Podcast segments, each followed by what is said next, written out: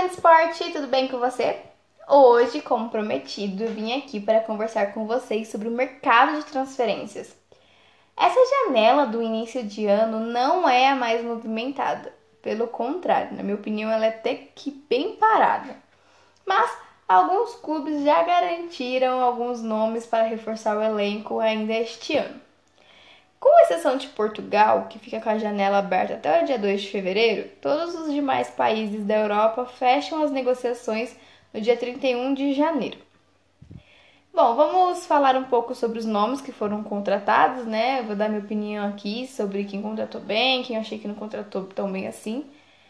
É, eu vou começar pelo Bayern de Munique, que até agora anunciou apenas a contratação do goleiro Alexander Nubel, que até então defendia o Schalke 04. É, o Nubel chegou ao Bayern sem custos e assinou o contrato até 2025. Eu falei um pouco mais do Nubel no episódio sobre a renovação da seleção da Alemanha. O Nubel é a grande esperança, a grande promessa para o gol alemão aí nos próximos anos, conhecido como novo Manuel Neuer, então até que calhou bem o Nubel ir para o Bayern, mas por enquanto ele será reserva, né? O número 2 do Bayern, é, atuando aí de vez em quando, quando o técnico decidir que vai dar uma folga pro Neuer, apesar que o Neuer já falou que não quer ceder esses jogos aí não. Então vamos ver como que a comissão técnica aí do Bayern vai poder equilibrar os dois aí na, no elenco, né?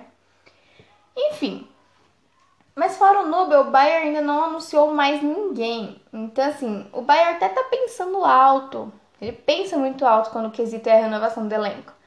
Só que desde a janela da transferência passada, por exemplo, os bávaros eles estudam a possibilidade de contratar o Sané, que é um desejo do clube, é desejo do jogador e é desejo da torcida.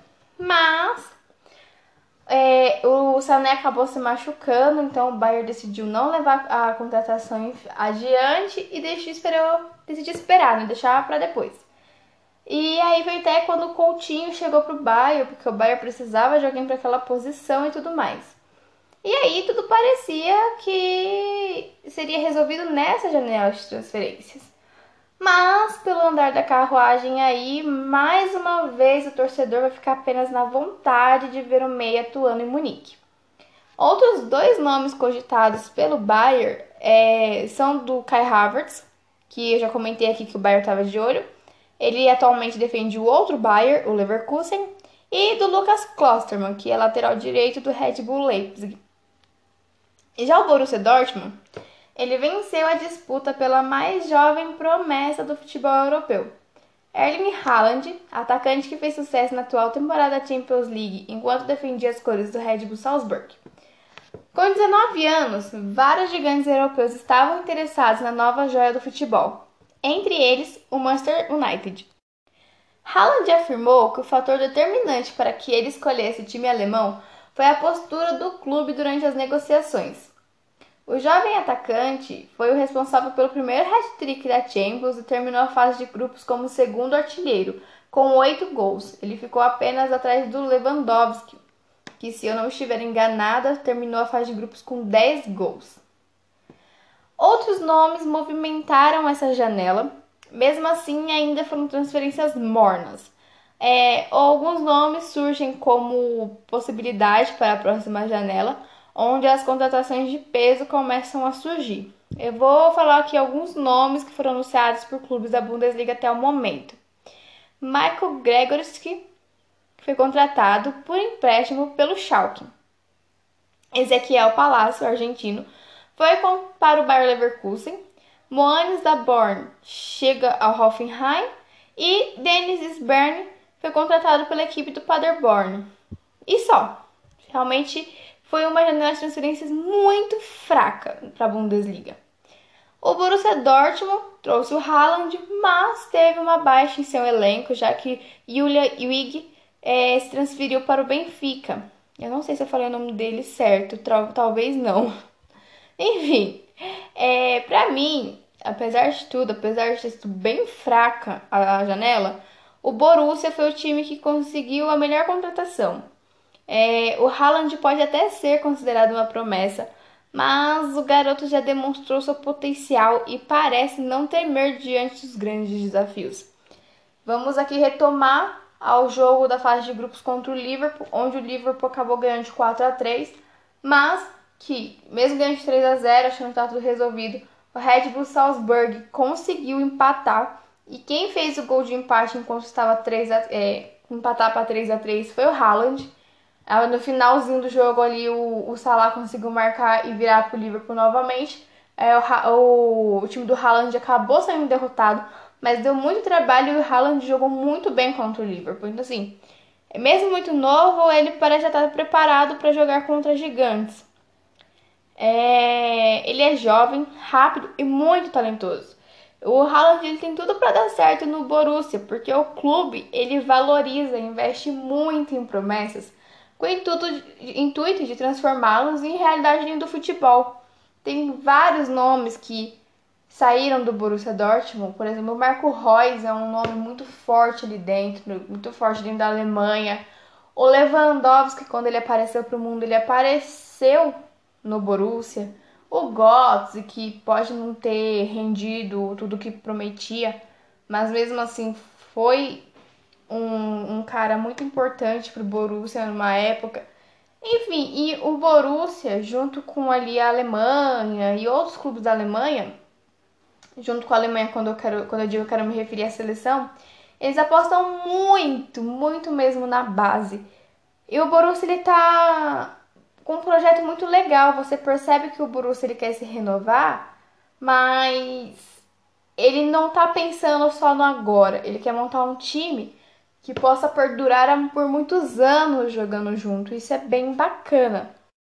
Eles têm uma visão para o futuro. Então eles estão investindo em nomes de pessoas jovens que possam jogar juntas agora, render para o clube agora e continuar rendendo no seu mais alto futebol daqui 3, 4 anos, por exemplo.